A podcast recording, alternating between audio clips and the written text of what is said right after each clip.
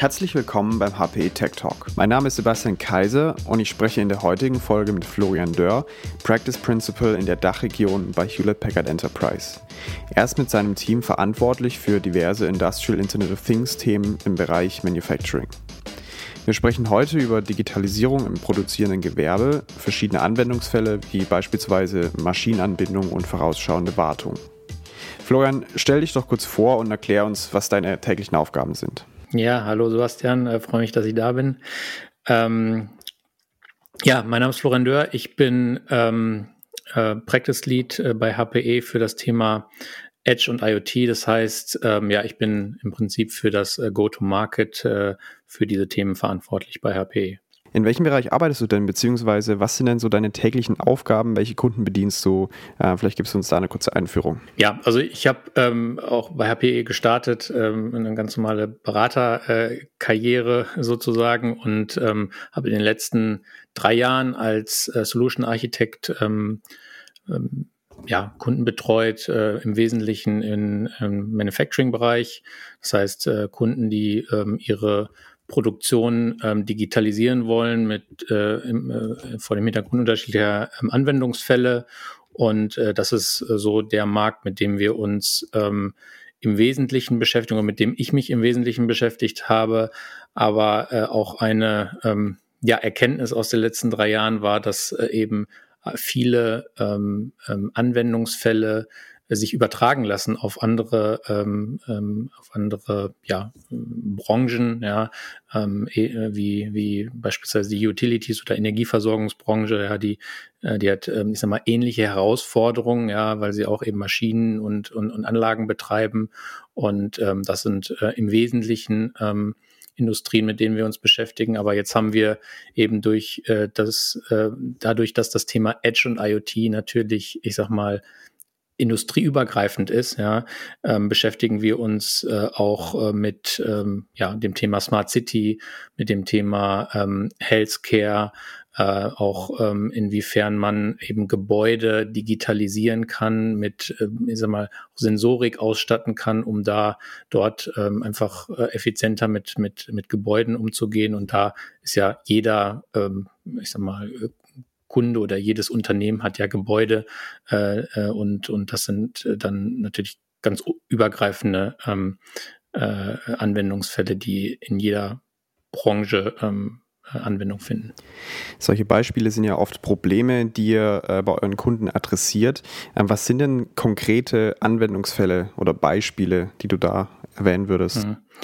Ja, das, das äh, ist ganz unterschiedlich. Ähm, das kommt äh, immer sehr darauf an, ähm, was der Kunde macht, ähm, welches äh, Problem er sieht. Also gerade im, im Industriebereich, ähm, da, da gibt es, ähm, da gibt es Herausforderungen, beispielsweise ähm, äh, im Hinblick auf, auf, auf die Qualität. Also viele, viele Kunden ähm, ne, oder viele Produktionsleiter, die müssen eben Kosten sparen. Ja, die Produktion soll günstiger werden und ähm, äh, da ist ein Hebel eben die die, Pro, die Qualität zu erhöhen, ja, dass man weniger Ausschuss produziert und da kann man eben mit, mit, mit Lösungen ja, ähm, dabei helfen, dass eben ja, bessere, also mehr bessere Ware ähm, produziert wird.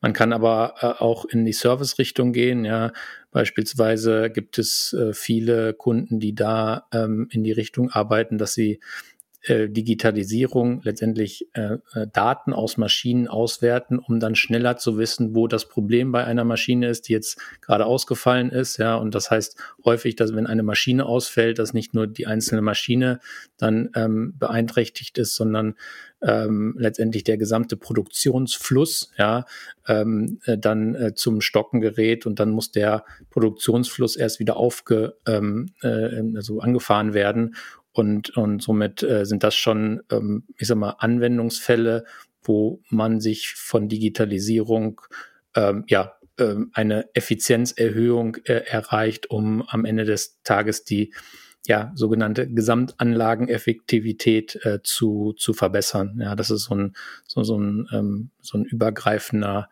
ähm, Key Performance Indikator für, für äh, Industrieunternehmen. Hm, also du sagst, im ersten Schritt ist es äh, wichtig, die Maschinen anzubinden und äh, ich meine, das impliziert ja, dass Maschinen meistens auch nicht erstmal digital daherkommen, was ihre Schnittstellen angeht. Ähm, wie sieht es genau aus? Also ist nicht das erstmal ein neuer Schub an Komplexität, der vielleicht auch reinkommt äh, in, in die, auf den Shopfloor? Ähm, wie genau läuft das, dieses Maschinenanbinden und dann äh, diese Anwendungsfälle konkret abzubilden? Hm. Ja, das ist eine, das ist eine gute Frage und eine, eine große Herausforderung. Ja, ähm, wir sehen, ähm, in Europa gibt es im Prinzip 90 Prozent Brownfield in, ähm, äh, im Industriebereich. Das heißt, ähm, Anlagen, die ähm, ich sag mal, teilweise 30 Jahre oder älter sind. Ja? Das heißt, ähm, äh, um, um da einfach, äh, ich sag mal, sie digital anbinden zu können, ja, muss man erstmal, ich sag mal, die Schnittstellen bedienen, die diese Anlagen haben. Teilweise haben diese Anlagen, wenn sie ähm, ähm sehr alt sind, gar keine digitale Schnittstelle. Da muss man eben schauen, was für Daten brauche ich und wie kann ich die ähm, letztendlich digital sprechen lassen, ja, mit den Daten, die ich habe. Das heißt, ähm, die Herausforderung ist in der Tat, ja, dass man eben ähm, unterschiedlichste Systeme hat, unterschiedlichste Protokolle, unterschiedlichste ähm, ähm, ähm Steuerungen, ja, die letztendlich ähm, ja, keine einheitliche Sprache sprechen, ja, aber trotzdem für einen Anwendungsfall eben ähm, letztendlich angebunden werden müssen ähm, äh, und, und, äh, und ja, miteinander kommunizieren müssen. Und das ist genau der Punkt, wo eben heute viele Unternehmen stehen, eben die Basis zu schaffen, um dann eben diese Use Cases äh, umzusetzen. Und naja, das äh, ist, ist eine, eine Herausforderung, weil es eben ähm, ja noch keine richtige Standardisierung gibt. Ähm, ähm, da gibt es jetzt Ansätze mit Protokollen, aber ähm, ja, das ist erst äh, jetzt in den letzten Jahren ähm, ja vermehrt äh, ge, gepusht oder ge, ähm, umgesetzt worden. Hm. Du hast angesprochen, dass es ein paar Standards ähm, gibt, die vielleicht auch äh, branchenübergreifend mit definiert werden. Was wären denn konkret Standards, äh, die sich aktuell durchsetzen oder so auf der allgemeinen äh, Zielgeraden sind? Also ähm, Standards sind sicherlich ähm, so Protokollstandards wie, wie MQTT oder OPCOA. Das sind, ich sag mal, Protokolle, ja, ähm, die implementiert sind in neueren Maschinen, äh, die letztendlich IT-verständlich sind und äh, auf, auf Basis von dem IT-Protokoll oder IP-Protokoll ähm, ähm, fungieren. Ähm, und äh, das ist quasi der Ansatz, damit Maschinen unterschiedlicher Hersteller miteinander sprechen und mit, sich miteinander austauschen können. Ähm, ähm, jetzt ähm, ist das aber eben so, dass eben diese Vielzahl von Maschinen ähm, ja heute noch nicht äh, fähig sind, diese ähm, diese Sprache zu sprechen, ja, oder diese Protokolle zu bedienen. Und da muss man eben einfach ein Stück weit IT irgendwie Logik einsetzen, um die Fähigkeit dann an diese Maschine dran zu bringen, dass sie letztendlich digital kommuniziert. Wenn die jetzt angebunden sind und äh, entsprechend IP oder halt äh, über Internet äh, kommunizieren können, was passiert dann? Wo fließen die Daten hin und wann wird tatsächlich auch ein Mehrwert draus? Also wenn ich mir jetzt konkret vorstelle, ein Werksmitarbeiter, der am Band steht ähm, und jetzt äh, sieht, dass seine Maschinen angebunden sind, welchen konkreten Mehrwert hat er davon? Genau, also das ist nämlich ähm, genau wichtig, dass man, ähm, dass, dass Maschineneinbindung ist ja nur Mittel zum Zweck. Ja, das äh, ist genauso wie wenn man ähm, irgendwie in seinem Haus eine ähm, ein eine, äh, ein Rollo automatisch ähm, ähm, anbindet und ähm, schafft, dass äh, es automatisch hochgeht. Ähm, das heißt nicht, dass ähm, man da schon irgendwie einen großen Nutzen hat. Das heißt, äh, am Ende des Tages geht es darum, eben diese digitalen Daten zu, ähm, zu nehmen und sie einem Mehrwert für den ähm, Werksmitarbeiter zuzuführen. Beispielsweise ein Servicetechniker, der ähm, in der schon frühzeitig weiß, dass eine Maschine durch Parameter, die er in dieser Maschine schon sehen kann, dass sie eventuell ausfallen kann.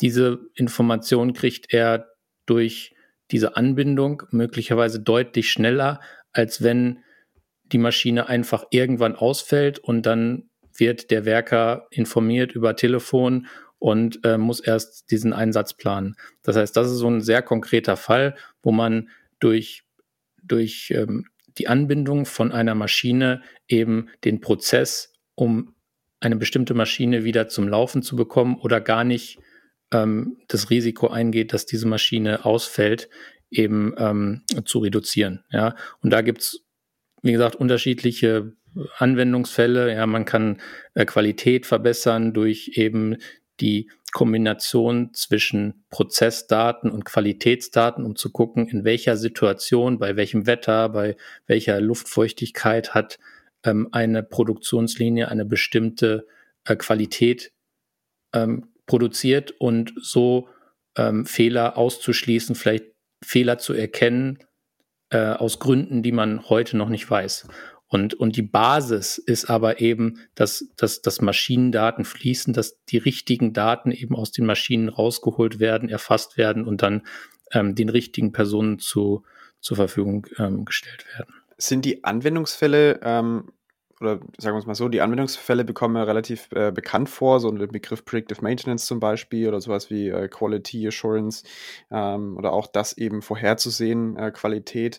Ähm, Gibt es da irgendwelche Leader, die sich im Markt bewährt haben, ähm, sowas auch anzubieten, beziehungsweise auch von Kundenseite her ein Manufacturing-Unternehmen, das einen sehr hohen Reifegrad hat oder wo befinden wir uns da generell im Markt? Vielleicht da eine ganze Einschätzung von dir. Hm, ja, also es gibt natürlich die klassischen ähm, ähm, Hersteller von Maschinen, die natürlich solche Lösungen anbieten. Ähm, das ähm, sind dann häufig Lösungen, die dann in für die spezifischen Maschinen äh, dann äh, auch sehr gut funktionieren. Ähm, von dem Hersteller häufig hat ein Maschinenbetreiber eben sehr unterschiedliche Maschinen ähm, und hat dann die Herausforderung, eben auch diese Kombination ähm, sicherzustellen. Ähm, es gibt unterschiedliche, also sehr unterschiedliche Lösungen, sehr unterschiedliche, ähm, ich mal, auch äh, äh, ja, Portfolien, äh, Produkte, mit denen man so eine ähm, Lösung aufbauen kann. Deswegen kann man gar nicht da von einem einzigen Leader sprechen, der, ähm, der führend in ähm, einer äh, in, in, in, so einer Lösung ist, sondern äh, es gibt ähm, ähm, Lösungsstacks bestehend aus unterschiedlichen Komponenten wie Hardware, wie Software, wie, wie auch ähm, Leute, die das dann umsetzen, ja, ähm, wo dann durchaus sehr unterschiedliche Kompetenzen notwendig sind. Das heißt, ähm, ähm, das, das, das Spannungsfeld ist sehr viel heterogener, als dass man da von einem klaren Leader ähm, für einen bestimmten Anwendungsfall äh, sprechen kann. Wenn du gerade mit solchen Kunden sprichst, die jetzt äh, in welchem Reifegrad auch immer stecken, ähm, welche typischen Probleme haben die denn gerade bei der Umsetzung von solchen Digitalisierungsprojekten? Äh, siehst du da irgendwelche Chancen, ähm, wie man das vielleicht auch beschleunigen kann? Ähm, irgendwelche Erfolge, Quick Wins, äh, die du siehst? Ähm, ja. Genau, also ähm, äh, die, die, die Herausforderungen ähm, von, von Unternehmen sind häufig, dass eben da zwei Welten aufeinander kommen, gerade im Industriebereich, die sich vorher vielleicht nicht kannten, ähm, gar nicht miteinander gesprochen haben, aber jetzt einfach sich gegenseitig brauchen. Ja, auf, ein, auf der einen Seite ist der Werker, der vorher mit IT relativ wenig in Verbindung gekommen ist. Äh, er hatte sein Terminal und da hat er eben seine Aufträge abgearbeitet. Der ITler, der häufig äh, Rechenzentren ähm, betreut hat und, ähm, und, und Applikationen ähm, zur Verfügung gestellt hat.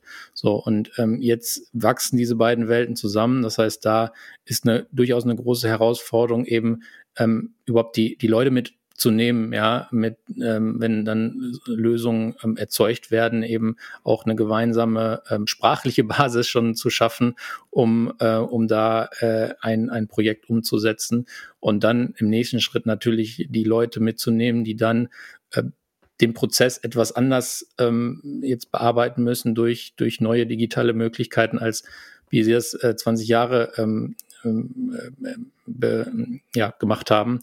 Und äh, das ist schon, ich sag mal, eine Herausforderung, ja. Äh, und ähm, das ist aber jetzt das, was passiert, ja. Und ähm, ähm, ja, Unternehmen ähm, gucken gerade, wo jetzt die, die ähm, Anwendungsfälle sind, die am schnellsten einen, einen auch, auch äh, messbaren Erfolg für sie bedeuten. Ja, das heißt, äh, sie überlegen sich, ähm, wie kann ich äh, solche Quick Wins ähm, realisieren, ähm, wohl wissen, dass ich eben ein, durch ein, ein großes Bild habe, wo ich hin möchte mit meiner Digitalisierung im Werk, ja, ähm, geht es doch äh, sehr stark darum, einfach pragmatisch anzufangen, zu lernen und, ähm, und, und dann äh, wirklich die Leute mitzunehmen, um, um, um das erfolgreich zu machen. Sind jetzt eher die Predictive Maintenance Cases die Quick Wins oder sind es eher sowas wie ähm, Maschinenanbindung, dass ich eine Fernwartung machen kann oder einfach nur einen Fernzugriff habe? Ähm, welcher Quick Win hat sich da bewährt bei deinen Kunden?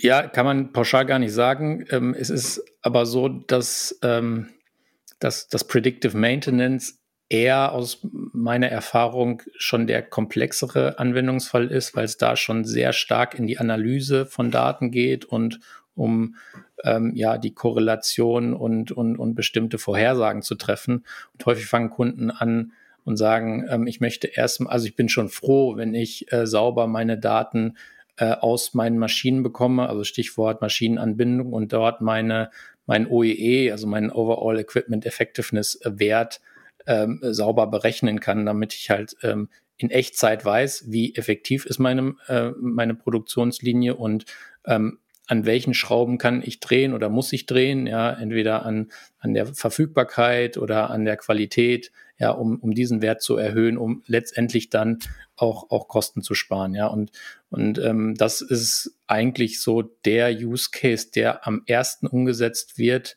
aus meiner Erfahrung, dass man sich einfach eben wichtige KPIs ähm, ähm, ja, ähm, visualisiert und, und, und, und das automatisiert über über eben ähm, dann mehrere auch Produktionsstandorte.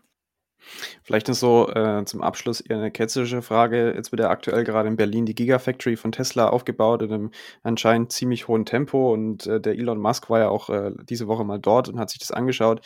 Ähm, ist es ein Grund zur Besorgnis? Ich meine, es sind ja auch deutsche Mitarbeiter, die dort arbeiten und vielleicht haben die auch gewisse Ingenieursausbildung gemacht in, in der deutschen Industrie.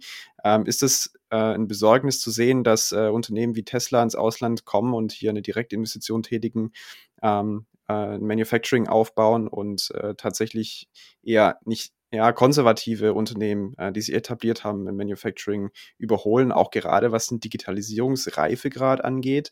Ähm, Gibt es da noch Hoffnung, sage ich mal, für den deutschen Markt, da mitzuhalten? Ja, also absolut. Ähm, und ich finde es eine sehr gute Entscheidung, ähm, dass das Tesla hier ähm, äh, den Standort ähm, äh, besetzt. Ähm, Konkurrenz belebt den Markt und äh, das ist äh, eine, eine, gute Sache, dass das in Deutschland passiert.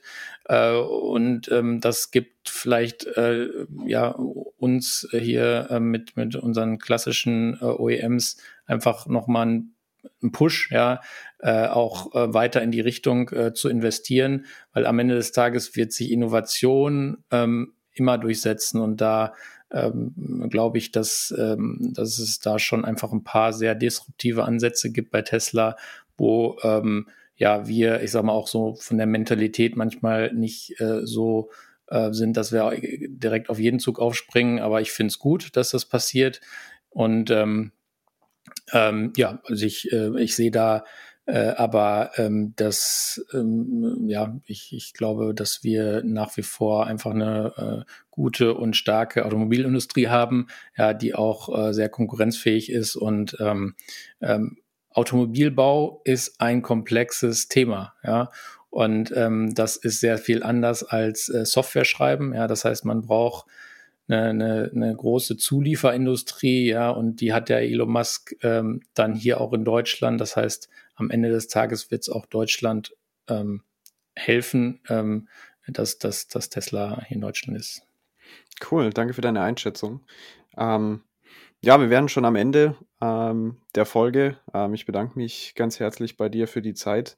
Ähm, gibt's, hast du noch ein, zwei äh, Kommentare, Aussagen, die du äh, der Zuhörerschaft mitgeben möchtest, irgendwelche Dinge oder äh, wie nennt sich das, Anforderungen oder Aussagen, die dem Kunden weiterhelfen können? Also ich, ich glaube, ähm, wir leben wirklich in einer wirklich extrem spannenden Zeit, die ist sehr schnelllebig, ja, und ähm, ähm, es gibt äh, ganz, ganz viele ähm, Dinge, die man tun kann und man kann in unterschiedlichste Richtungen gehen ähm, und ähm, ja, die, die Welt ist durchaus komplexer geworden und vielschichtiger. Ähm, und es ist eine Herausforderung, da einfach auch äh, richtige Entscheidungen zu treffen und ähm, dann ähm, ja in eine Richtung zu gehen und die dann einfach auch ähm, ja ähm, so eine stringente ähm, stringenten Plan zu haben, wo man hin will. Ja, aber das ist, äh, glaube ich, glaube ich, wichtig, um, um dann erfolgreich zu sein. Und ähm, ja, ich äh, wünsche uns, dass wir da einfach in der zweiten Halbzeit der Digitalisierung, insbesondere in Deutschland, da Gas geben. Wir haben eine, eine gute Industrie und wir haben viel Erfahrung und ich glaube, das wird uns helfen, ähm, da auch ähm, ja, ähm, erfolgreich zu sein. Wenn jemand mehr über dich erfahren will, wo findet man dich auf LinkedIn oder kann man dich einfach anschreiben? Schreibt mich gerne an. Ähm, mich findet man äh, auf LinkedIn, auf Twitter. Kommt einfach auf mich zu, wenn ihr Fragen habt oder äh, Dinge anders seht äh, wie ich, dann äh, diskutiere ich immer gerne ähm, dazu. Vielen Dank dir, Florian. Gerne. Danke dir, Sebastian.